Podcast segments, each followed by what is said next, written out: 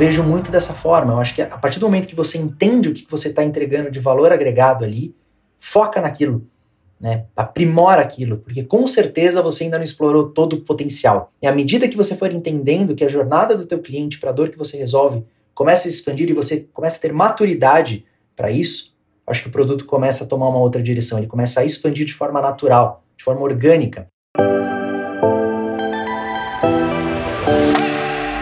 Olá, seja muito bem-vinda e muito bem-vindo ao Startup com VC. Nessa terceira temporada do podcast, a gente está com esse formato de mentoria, no qual a gente aborda um tema por episódio, focando em execução nas startups. A gente traz um convidado de uma startup mais madura que mentora um convidado de uma startup em estágio inicial. Deixa eu me apresentar, eu sou Felipe Manzano, eu sou responsável pelo Equitas VC, que é um fundo de venture capital focado em startups em estágio inicial. O episódio de hoje aborda o tema de competição e diferenciação. Como é é que você diferencia a sua empresa quando você está atuando num mercado em que há vários competidores. Você tem que ser criativo, você tem que mostrar de uma maneira diferente a sua proposta de valor, você tem que dar um jeito de chegar no seu público por um caminho que os outros concorrentes não chegaram ainda. E é um tema muito comum, uma dor que muita startup enfrenta, na qual ela não está sozinha no mercado, ela tem competidores, sejam competidores gringos ou mesmo brasileiros, ela tem que dar um jeito ali de achar o caminho dela de crescimento. Para falar desse tema, a gente convidou como startup mais madura o Rafael Venturati, que é o CPO da Movidesk. A Movidesk é uma plataforma de CX, né, de Customer Success.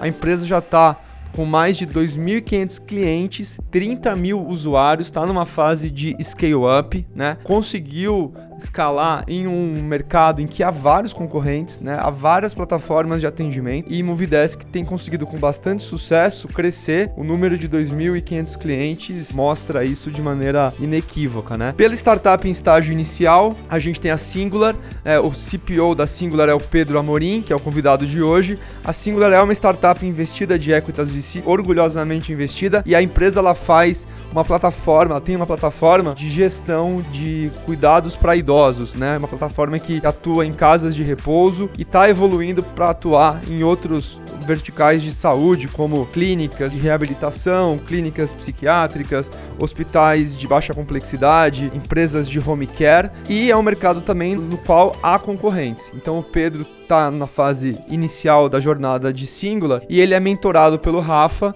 nas questões, nas dúvidas que ele tem sobre crescimento. Então, se você está passando por essa situação, certamente vai ser beneficiado por esse conteúdo aqui do episódio de hoje. Vamos pro papo. Fala Rafa, fala Pedro. Prazer ter vocês aqui com o Sertório e comigo no Startup com VC. Bem-vindos. Rafa, conta um pouco de Movidesk, de você, o que, que você faz na empresa, para a gente conhecer um pouco mais da startup. Valeu, Felipe, pelo convite. Dá para ter um papo bem bacana aqui. Tô bem ansioso para trocar essa ideia. Mas falando um pouco aqui de Move e sobre mim, né? Hoje a Move, a Move ela nasceu como um sistema de atendimento de help desk, service desk, vem se desenvolvendo até então. Hoje a gente está muito com um posicionamento de plataforma de CX, né, trazendo um, uma ferramenta que une de ponta a ponta para fornecer o melhor atendimento para as empresas fornecerem aos seus clientes. Então a Move hoje atua no mercado PME, Está já com mais de 2.200 clientes, quase 30 mil usuários utilizando a ferramenta. Né? A gente está num ano bem bacana, está numa tocada de crescimento bem legal, evoluindo muito produto, posicionamento, organizando muito a empresa. Ela está numa fase de scale-up bem bacana, né? com o mercado absurdamente populado aí por concorrentes e ainda assim com muito potencial, né? E hoje eu tô lá como CPO, liderando todo o time de produto e como CTO interino. Entrei na Move em março desse ano mesmo. Tive passagens aí pela Nama, uma das primeiras startups de AI do Brasil, pela Stone, pela LinkedIn, também uma das investidas ali do grupo. Recentemente vim para assumir o time de produto da Move, organizar a casa ali, ajudar na estratégia, na visão e na reestruturação do time. Legal, porrada, bem-vindo. Pedro, bem-vindo. Conta um pouco de você, de Singular. Pessoal que não conhece startup, conta um pouquinho aí pra gente. Obrigado aí pelo convite, Felipe, Sertório, Rafael, prazer. Satisfação estar aqui com vocês. Bom, Singular é o seguinte: Singular é um produto que nasceu para resolver as questões de gestão de instituições de longa permanência. Então, quando a gente fala que a gente nasceu para resolver os problemas clínicos e os problemas administrativos dessas instituições. Então, é redução de burocracia, tempo de profissional de saúde canetando, é redução de tempo de profissional administrativo em rotinas que são muito mais complexas do que poderiam ser. E a gente observou, assim, desse mercado de sênior, e existe muita pouca solução e muita pouca solução tecnológica. Isso foi um drive muito grande para nossa equipe. Né? Somos em três fundadores que já vem de uma experiência grande com software para a área da saúde, trabalhando em hospital durante um bom tempo. E a gente entendeu que a gente precisava olhar um pouco mais para esse mercado e a gente logo se depara com instituições de longa permanência que têm grandes déficits e dificuldades para crescer e para oferecer qualidade por questões de falta de ferramentas importantes. Tá? Então, acho que é um pouquinho da nossa missão atualmente para impactar no mercado sênior. É uma empresa orgulhosamente investida por Equitas VC também. O tema de hoje aqui da conversa é diferenciação de produto no mercado competitivo, né? Então, Rafa falou de Move que está se postando como uma plataforma de customer success, né, de CX, mas tem várias, né? Tem várias, tem vários, vários concorrentes. E em relação a Singular, tem outros softwares também que atacam esse problema, né? Tentam atacar. E aí a ideia aqui hoje é juntar a experiência do Rafa em Move, mentorando o Pedro que tá no início da jornada em Singular. Então, Pedro, acho que a ideia aqui é você expor as tuas dúvidas, a tua realidade, o que você vê na linha de frente, e Rafa aí dando aí o, o take dele. Então, passo para você a, a, bola aí pra você começar a perguntar o que, que você tá sentindo de dor no dia a dia de execução. Bom, Rafael, acho que assim, eu gosto muito, quando eu consumo esse tipo de conteúdo, eu gosto muito de ouvir histórias, porque acho que a gente vai fazendo analogia conforme a gente vai ouvindo. Então, queria entender um pouco do começo mesmo de Movidesk, no sentido que acho que quando vocês propuseram a criar a empresa, o mercado já tinha seus players, então já era um mercado já concorrido ali. Acredito que tenha tido um drive que seria de fazer algo diferente do que a gente já tinha, né? Então, queria entender um pouco ali no começo o que vocês posicionaram como um diferencial, aquilo que vocês queriam fazer diferente, e aí contar um pouquinho esse comecinho como se desenrolou. O Doni, né, o Donizete, o CEO da Movidesk, ele que fundou a Movie ali, e ele já era do mercado de atendimento, né, ele já trabalhava com isso, e eu acho que uma das grandes sacadas da Movie foi, acho que o entendimento real da dor dos clientes que ele na época implantava e tocava ali, foi entender que poucas ferramentas ou quase nenhuma, principalmente no Brasil e para o mercado PME, atendia aquele cluster de dores que ele identificava. Então, muito do que foi feito lá atrás na Move foi identificar essas principais dores e tentar conciliá-las numa única plataforma, né, numa única plataforma de Helpdesk. E é interessante porque naquela época, se eu não me engano, já tinha Zendesk, né, lógico, em outra maturidade, só que aqui no Brasil, ainda mais para PME, tinham poucas ferramentas que atendiam esse mercado mas quase nenhuma fazia o que a Movidesk faz hoje, né? E até que se propôs a fazer lá no passado. Então foi muito de entender a dor, de de fato se colocar na pele do cliente e ver, poxa, como é que eu consigo unir o melhor de todos os mundos que eu conheço, colocar isso de fato, né, na pele do cliente, naquela dor e trazer isso para a realidade do mercado brasileiro, do mercado de PMS. Então, nessa tocada criou-se a Move. E o que é mais interessante, a gente trocando ideia também até esses dias sobre esse início da Move, até essa nova fase que a gente tá, a Move aí ao longo de quase seis anos, se não me engano, seis anos, veio num crescimento muito legal exatamente nessa tocada. Né? A Move num produto onde a gente consegue disponibilizar uma porrada de funcionalidade legal para o cliente poder customizar a sua jornada de atendimento e, ao mesmo tempo, com pouca burocracia, com preço acessível, é, não tem quase nada de modularização. Né? Então, todo cliente que vem para a Move tem acesso a inúmeras funcionalidades, ele se sente preparado para atender o seu cliente, seja no início de fase inicial ali de maturidade, ou até um cliente mais maduro que já tem uma carga de experiência em CX, né? Então, acho que isso foi muito do que o Doni na época teve como sacada de entender e se colocar na pele do cliente, de vários clientes que ele já atendia, assim, poxa, ninguém está fazendo isso aqui. Né? Então, e como ele já tinha experiência com vários softwares de atendimento e sabia da real dor do cliente, foi unir A com B e trouxe o Move à vida. Deixa eu puxar uma aqui em relação a isso, é, Rafa, eu, queria, eu tenho curiosidade de entender. Nisso de entender muito bem a dor do cliente, o começo foi pesquisa mesmo com o cliente ou é uma experiência prévia do fundador da empresa como cliente de plataformas e decidiu criar dele por não atender as demandas de uma dor que ele estava sentindo. Como é que foi a história? Olha, eu até prefiro não entrar muito no detalhe da história ali do Doni, né? Que eu acho que teve muitos detalhes que só ele melhor para contar isso, mas eu acho que foi muito da vivência dele não só utilizando, mas também implantando, né? Ele era já do meio há muitos anos, então ele não só na posição de cliente, mas na posição de implantador, na posição de fornecedor de software. E o Doni foi o que codou as primeiras linhas de software aqui na Movidesk, né? Então tem linha de software dele até hoje no nosso produto. Então foi muito dos dois mundos ali, sabe, Felipe? De implantador, de fornecedor e também de cliente. Vou puxar mais uma aqui porque eu também tenho curiosidade. Os clientes para os quais Move vendia e vende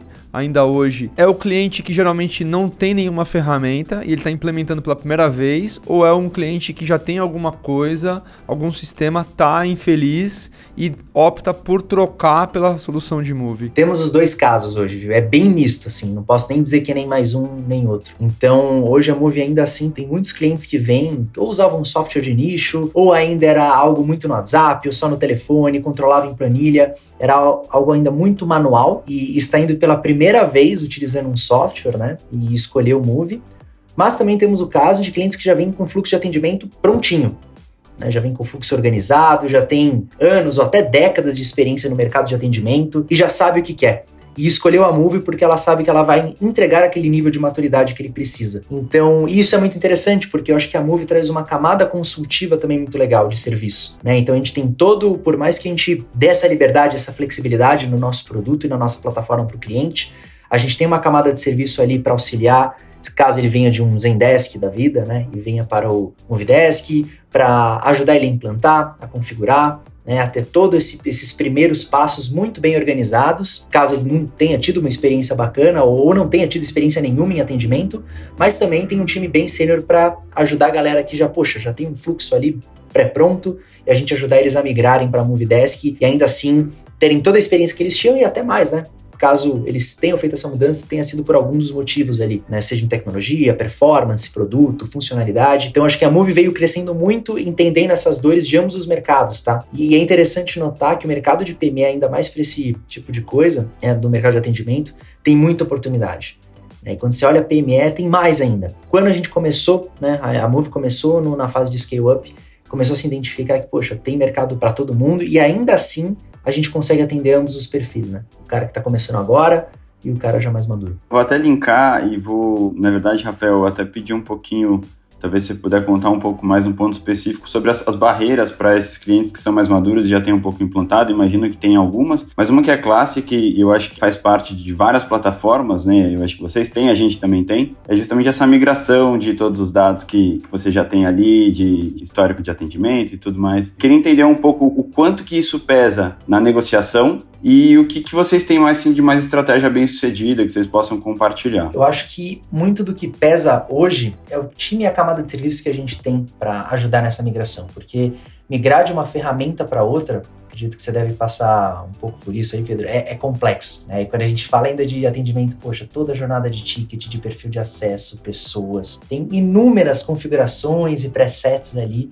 que dependendo do tamanho do cliente, ainda por mais que a gente atenda a PME, a gente pega operações ainda bem robustas, ainda mais quando vem de algum outro player grande, né? precisa ter um cuidado. Então hoje a gente tem um squad de migração focado em ajudar esses clientes a fazerem essa transição da melhor forma possível. Né? Então, além de todo o time de implementação que a gente tem, que é o time responsável pelo Go Live do cliente, né, para que ele se adeque da melhor forma possível no nosso produto, a gente também tem um squad focado em migração.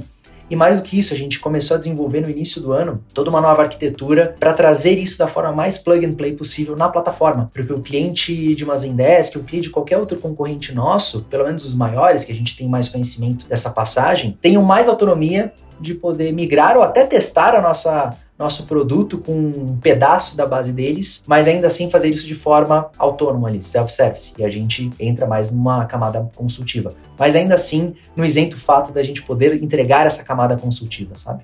Acho que tá, acaba trazendo um valor muito grande para o nosso cliente. Inclusive, traz até o senso de antes dele fechar com a gente, ele entender que tem essa possibilidade, que ele vai ser guiado por um time especialista.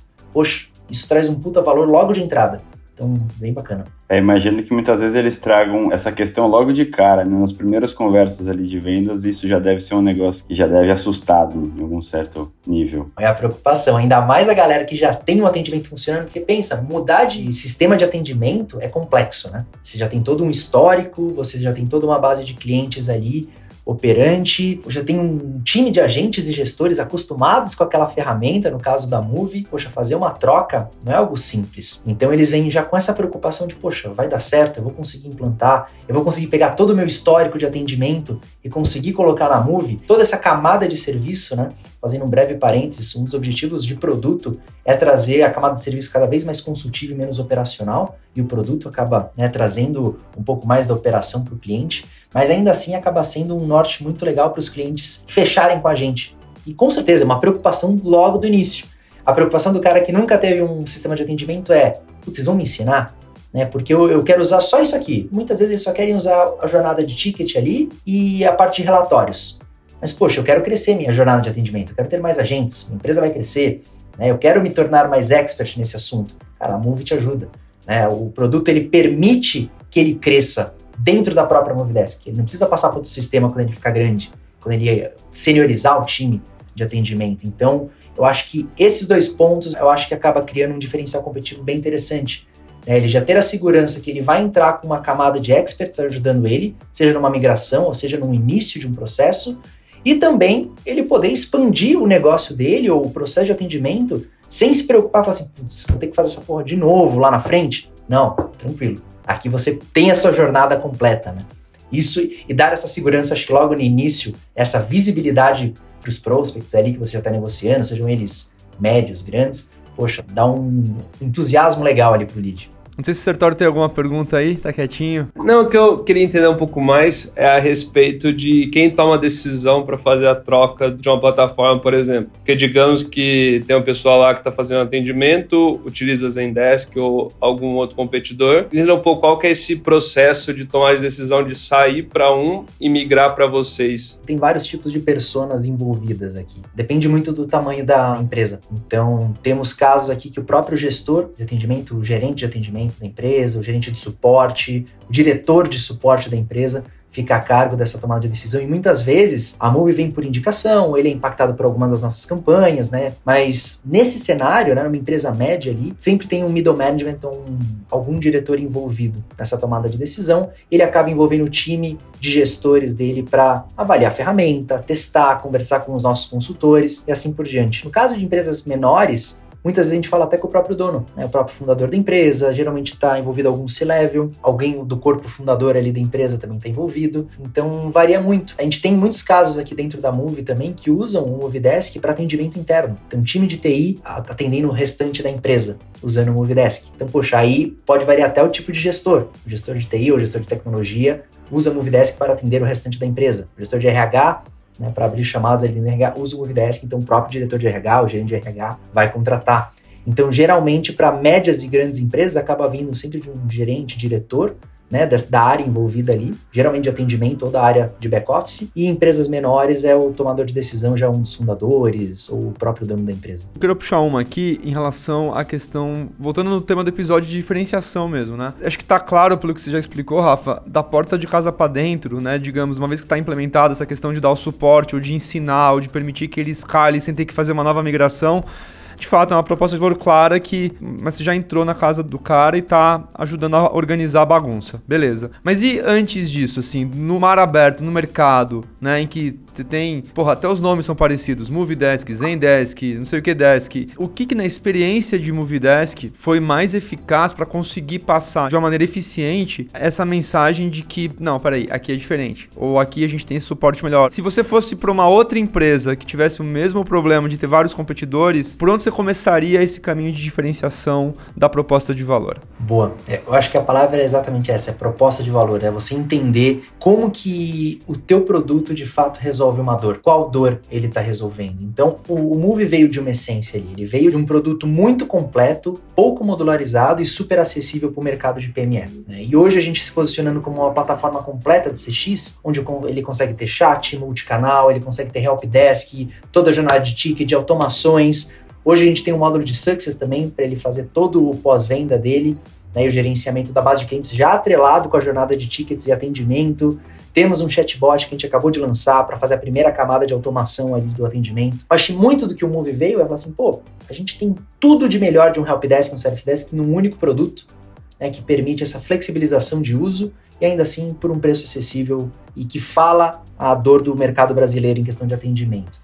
Então, o grande desafio ali é exatamente como você exporta esse valor agregado do produto para os seus clientes, né? E acho que a, a palavra é muito essa, é proposta de valor que é um desafio constante. Hoje, com a plataforma, que a gente está indo muito com esse posicionamento de plataforma CX, tem sido um desafio também de como que a gente traz essa proposta de valor para o mercado. Como é que a gente consegue expor que hoje o nosso valor, por exemplo, de Movidesk, é a gente ter um core muito forte, que é o Helpdesk, mas ainda assim a gente consegue contemplar a jornada do cliente dele de ponta a ponta, do atendimento automatizado, atendimento por agente, a gestão de toda a base de clientes, a análise de dados, a possibilidade de integrações e flexibilização de funcionalidades. Então, hoje para mim, o que consegue diferenciar a Move é exatamente isso. No mercado onde, por exemplo, o Zendesk acaba tendo uma atuação muito em mercados de enterprise ou grandes empresas ali, né, tem sua certa modularização, é um baita produto, mas, por exemplo, temos empresas como a Intercom, uma empresa incrível de chat também, mas muito focada na parte de chat. Então, hoje, o posicionamento da Move é trazer o Helpdesk ali como um, produto muito completo, mas que ainda assim é parte de uma plataforma, né? é parte de algo maior. Então, acho que isso vem com o tempo, né? À medida que o produto se desenvolve, à medida que o mercado fica mais maduro, a gente começa tendo algumas percepções e testando, tá? Eu acho que um, uma coisa aí, Pedro, que eu acho que é muito legal e que em outras experiências eu tive, tanto em startups early stage como agora em scale up, até uma Stone da vida que já está bem madura no mercado, as possibilidades de testes de propostas de valor e o quanto o teu produto afeta no mercado, né? qual que é o ICP, qual que é a persona, né? poxa, eu vou mudar meu ICP, eu vou ampliar meu ICP, não vou,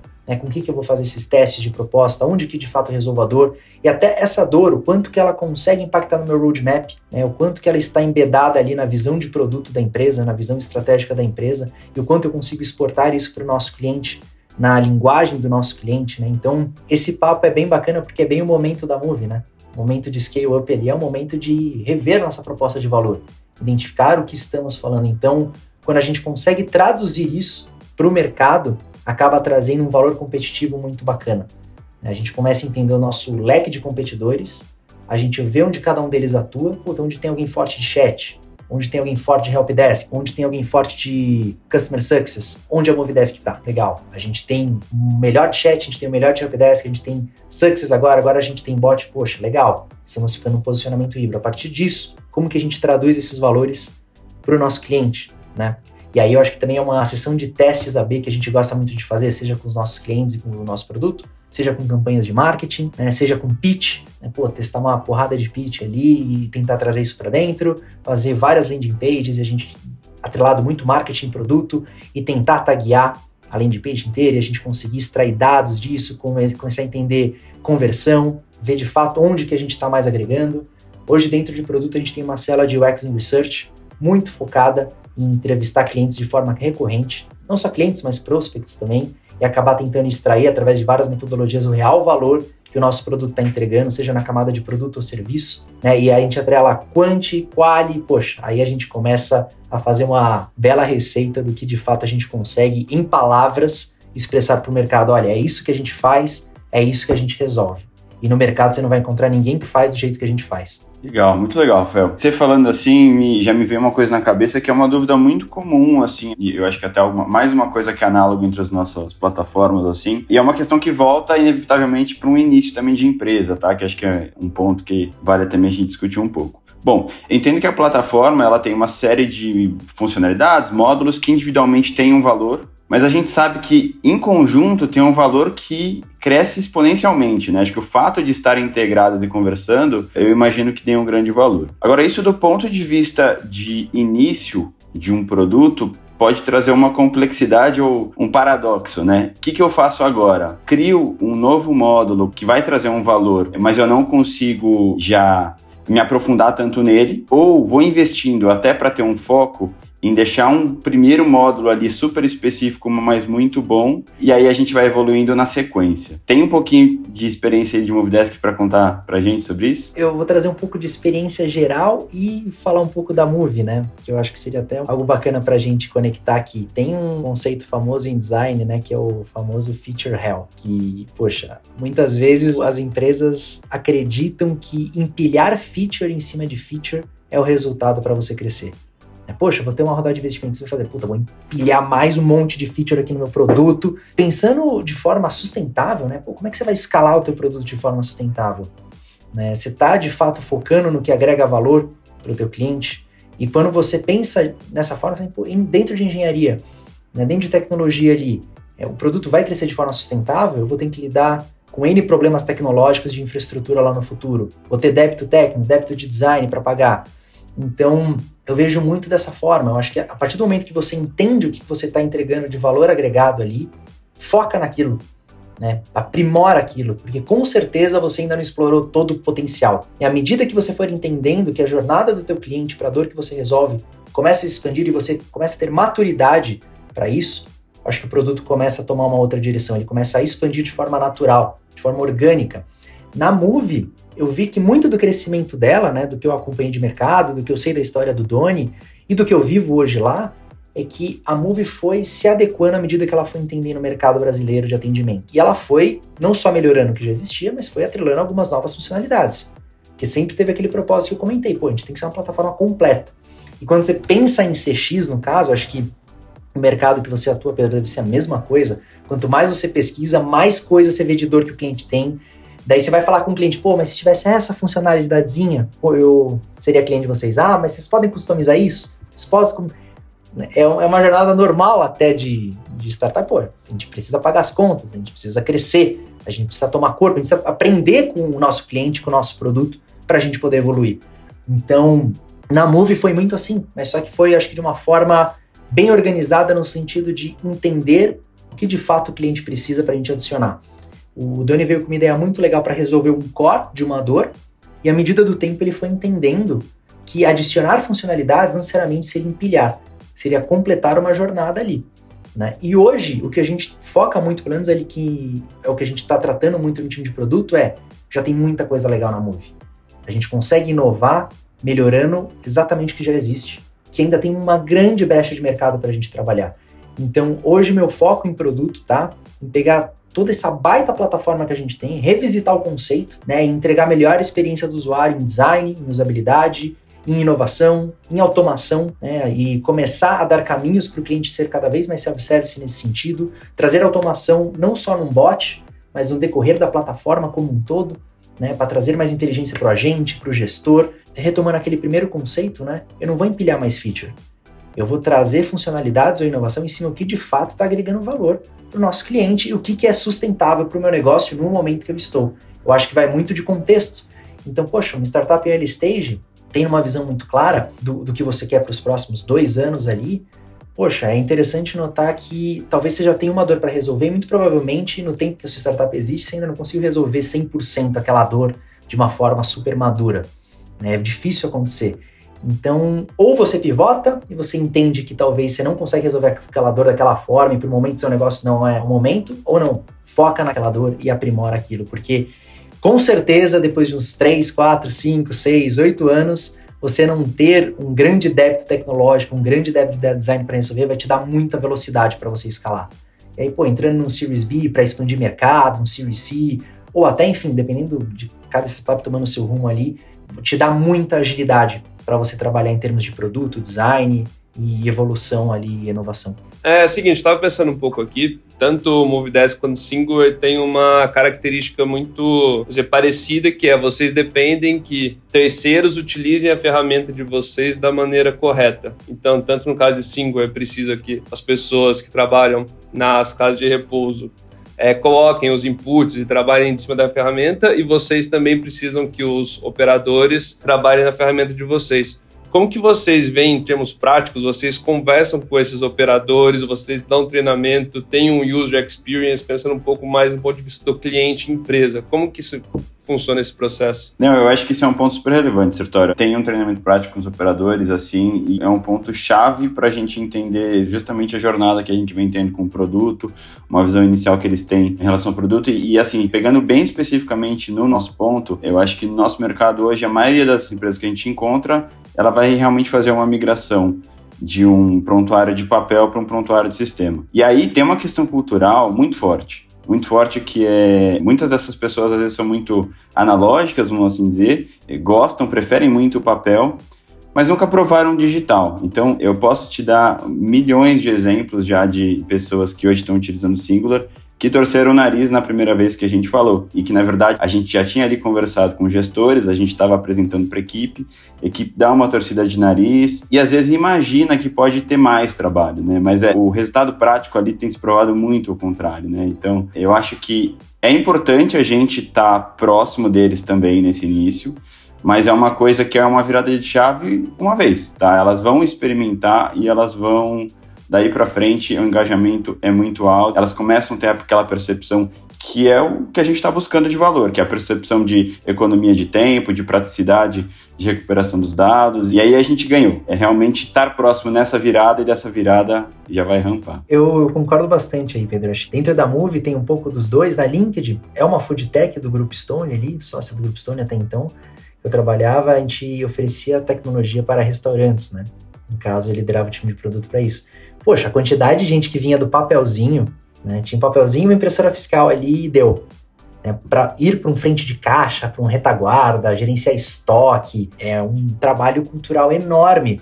E eu vejo muito que em, em vários nichos, que principalmente o mercado brasileiro está atuando, né? Acho que aí na tua startup é um belo exemplo disso. Existe um trabalho da própria startup, não só tecnológico e produto, mas educacional e cultural, como você bem falou. Você tem um trabalho de ajudar, de ensinar e o produto fazer muito parte disso. Né? E aí eu acho que entra em questões de design muito fortes. Né? O quanto que o próprio design, o quanto a própria usabilidade, a interface do produto, né? o próprio onboarding do produto pode guiar o cliente da melhor forma possível para usar. Pelo menos o core, o básico ali. E à medida que ele for se aprimorando naquele uso, ele vai, poxa, descobrindo uma funcionalidade nova, ele vê que pode fazer isso e aquilo. É guiar com o produto o uso do cliente. Então, eu lembro que na época da Nama, né, tanto eu quanto o líder de UX lá, que hoje também está na Movidesk comigo, liderando a célula de UX and Research, a gente ia visitar call centers direto ali e ficava acompanhando os agentes, como é que eles atendiam, né, quais eram as dificuldades. Uma porrada, é uma galera ali que está recebendo uma porrada de atendimento. Geralmente a galera entra num, numa widget ou num canal ali, poucas vezes para elogiar, muitas vezes para reclamar da sua empresa.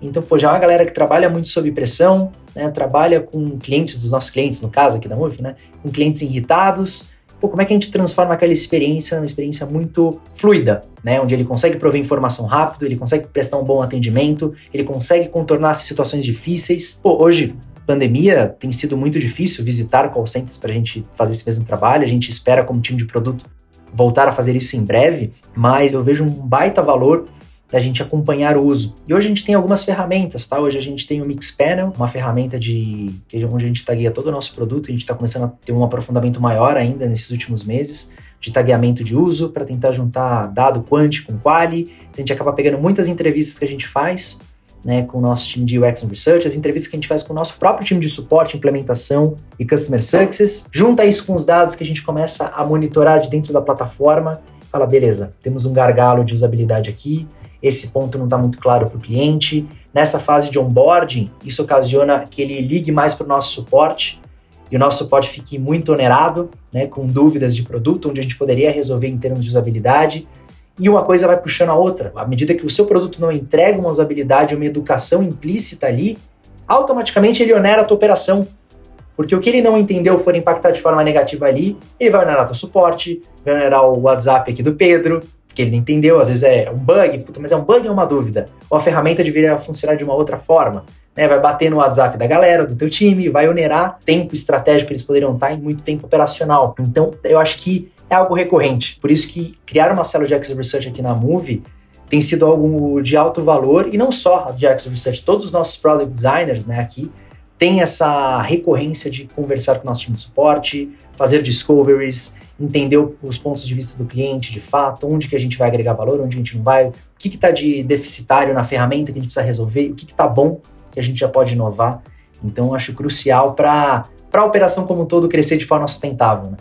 Deixa eu puxar uma aqui que eu tenho curiosidade. Rafael, você comentou, né, a startup que a Stone comprou, que era de restaurante, também tinha essa característica de ter vários concorrentes. A minha dúvida é a seguinte: nas tuas experiências prévias, seja a Move, seja na LinkedIn, nesse mundo de empresas em que havia concorrência relevante, o que, que você errou e que você aprendeu e que você falou, porra, não, essa aqui eu devia ter feito diferente e agora você faz diferente. A gente quer aprender com os teus erros pra gente não errar também. Então é basicamente essa a ideia aqui. Poxa, acho que teve alguns somados ali, eu acho que imprescindível nessa jornada de trabalhar em startup, errar rápido para conseguir crescer.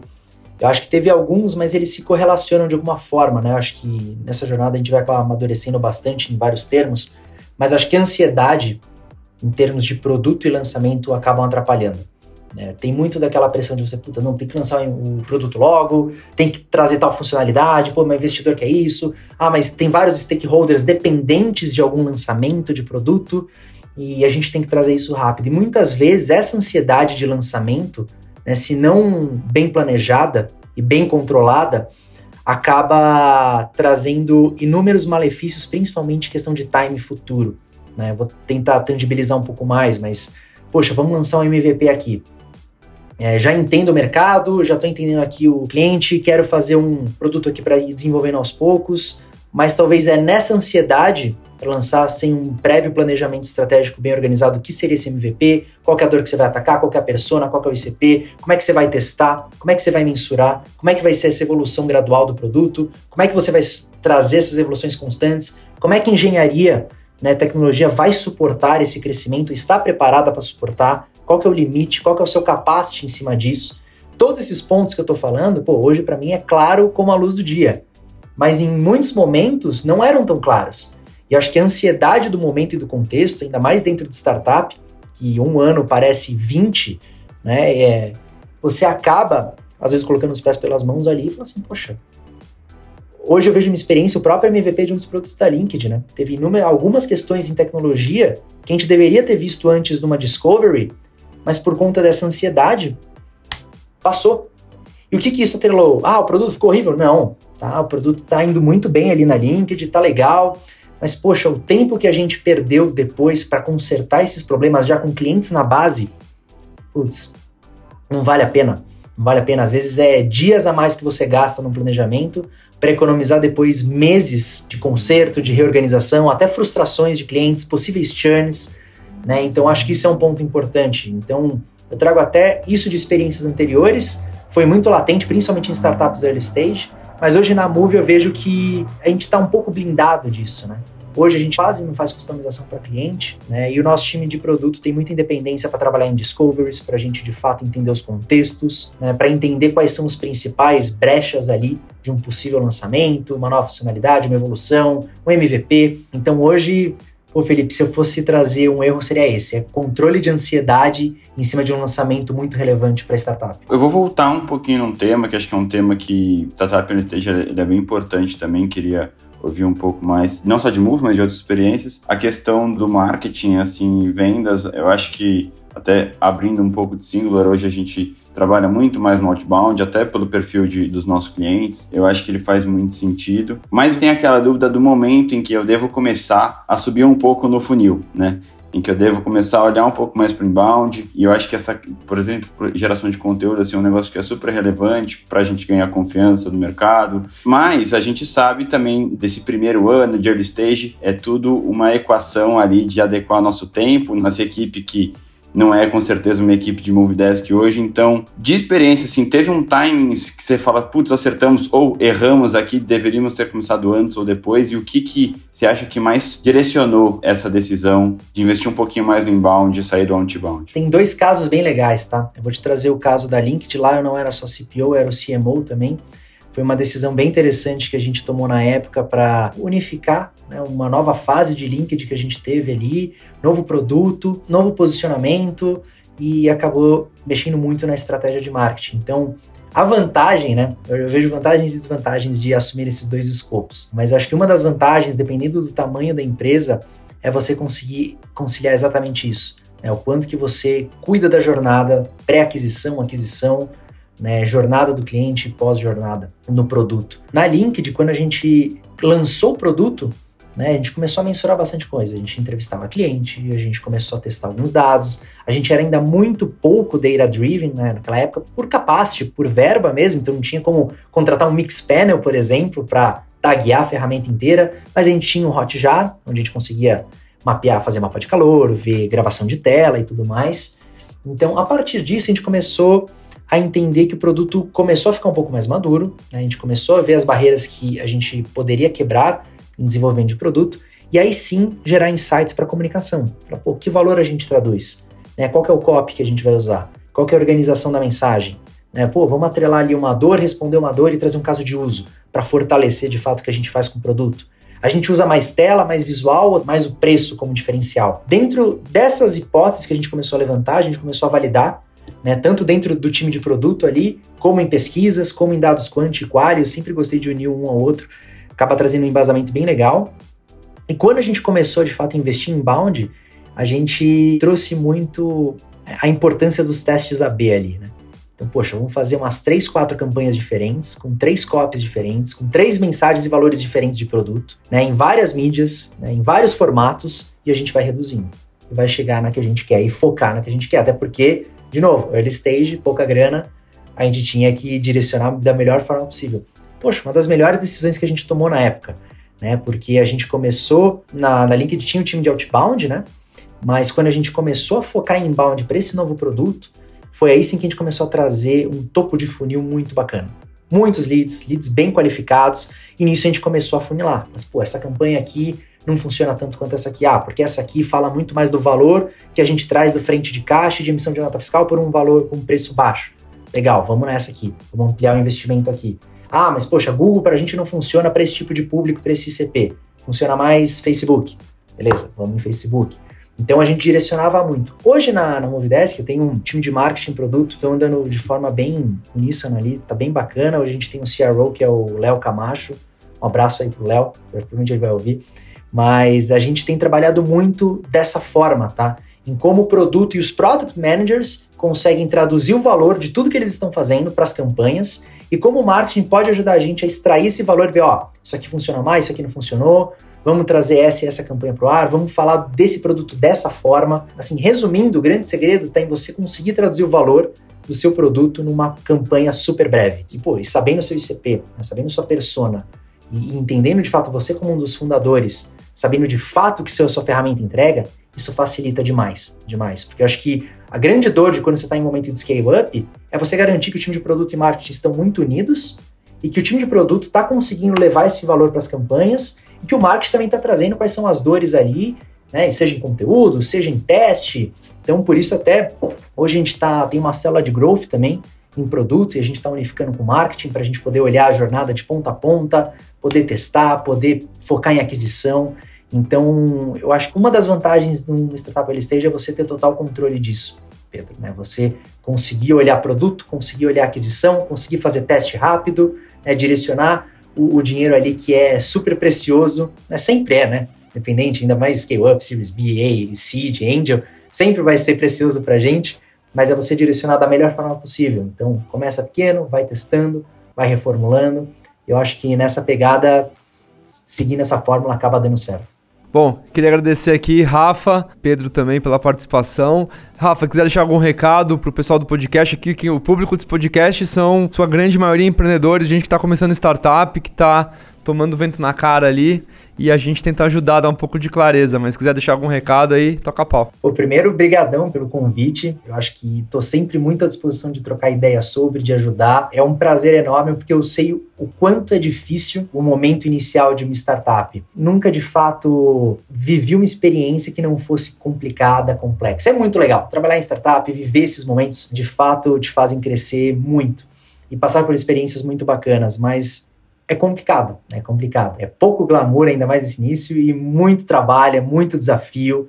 Né? Você resolve uma coisa e aparece outro problema no minuto seguinte. Eu queria deixar a mensagem, poxa, vai ter muito desafio, a galera que está começando a empreender agora, ou que está começando a se desanimar, bicho, vai ter desafio pro resto da tua jornada como empreendedor, mas no final vale a pena pra cacete. Você participar disso, sejam pessoas que estão fundando suas startups, ou que estão entrando em startups agora, ou até estão com medo de entrar numa startup, porque, puta, é muito risco e tal. Eu falo que, inclusive, eu falo para algumas pessoas que vêm pegar mentoria comigo, cara, arrisca.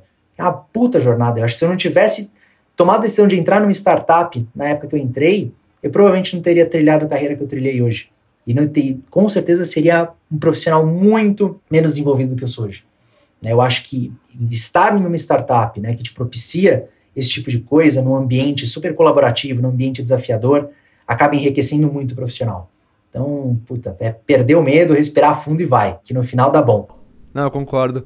Pedro, você que tá founder de startup early stage, tomando tiro, porrada e bomba, o que, que você tem para dizer pro público do Startup com VC? Olha, de cara eu queria agradecer. Espero que tenha sido bom esse papo para as outras pessoas, como foi para mim. Acho que é, é, sempre legal ouvir histórias assim de quem viveu isso que a gente está vivendo alguns aninhos antes. E eu acho que esse formato do podcast, na verdade, de tudo que eu, que eu já fiz e que deu certo, que deu errado, ele tinha que ser replicável para o dia a dia. Então a gente não só ouvir muito o cliente, que é obviamente fundamental, entender a dor, mas ouvir muito quem já passou por isso. Então, sempre que eu troco uma ideia com alguém que teve já uma experiência parecida, assim, é muito enriquecedor. Pode parecer que não, mas eu acho que cria grandes atalhos ali para a tomada do dia a dia, tomada de decisões. Que eu seja convidada para próximos episódios aí, possa ouvir todos eles.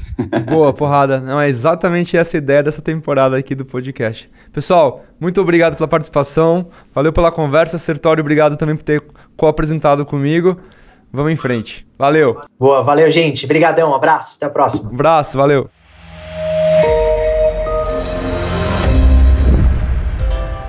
Legal esse episódio, né? O Rafa tem bastante experiência, já atua como chefe de produto, chefe de marketing, já foi CTO também, como ele mesmo falou no episódio da Movidesk, então conhece bastante de execução e ótimo poder passar um pouco a experiência dele, especialmente os pontos em que ele já errou, coisas que ele não vai errar mais. E a ideia é essa: dividir experiência e trazer para quem está escutando um conteúdo de valor que sai do lugar comum, que foge do óbvio, para você que está executando, que está pensando em executar a sua startup, começar com o pé direito e errar menos tá? Toda nossa divulgação é no boca a boca. Então, se você gostou desse conteúdo, indica para os seus amigos. A gente está em todas as plataformas de podcasts e a gente está fazendo um trabalho de conteúdo em rede social, em LinkedIn e Instagram que a gente está se esforçando para sair do lugar comum, igual o podcast. Então a gente tem feito conteúdo de gestão e execução em startups nas redes, tanto do Startup com VC, mas principalmente nas redes de Equitas VC. Então se você usa LinkedIn, Instagram, segue a gente lá arroba equitasvc e arroba startup.com.vc. É isso, obrigado pela sua audiência. Terça-feira, mais um episódio de mais um tema de execução aqui na terceira temporada do podcast. Te espero lá, obrigado e uma boa semana. Um abraço.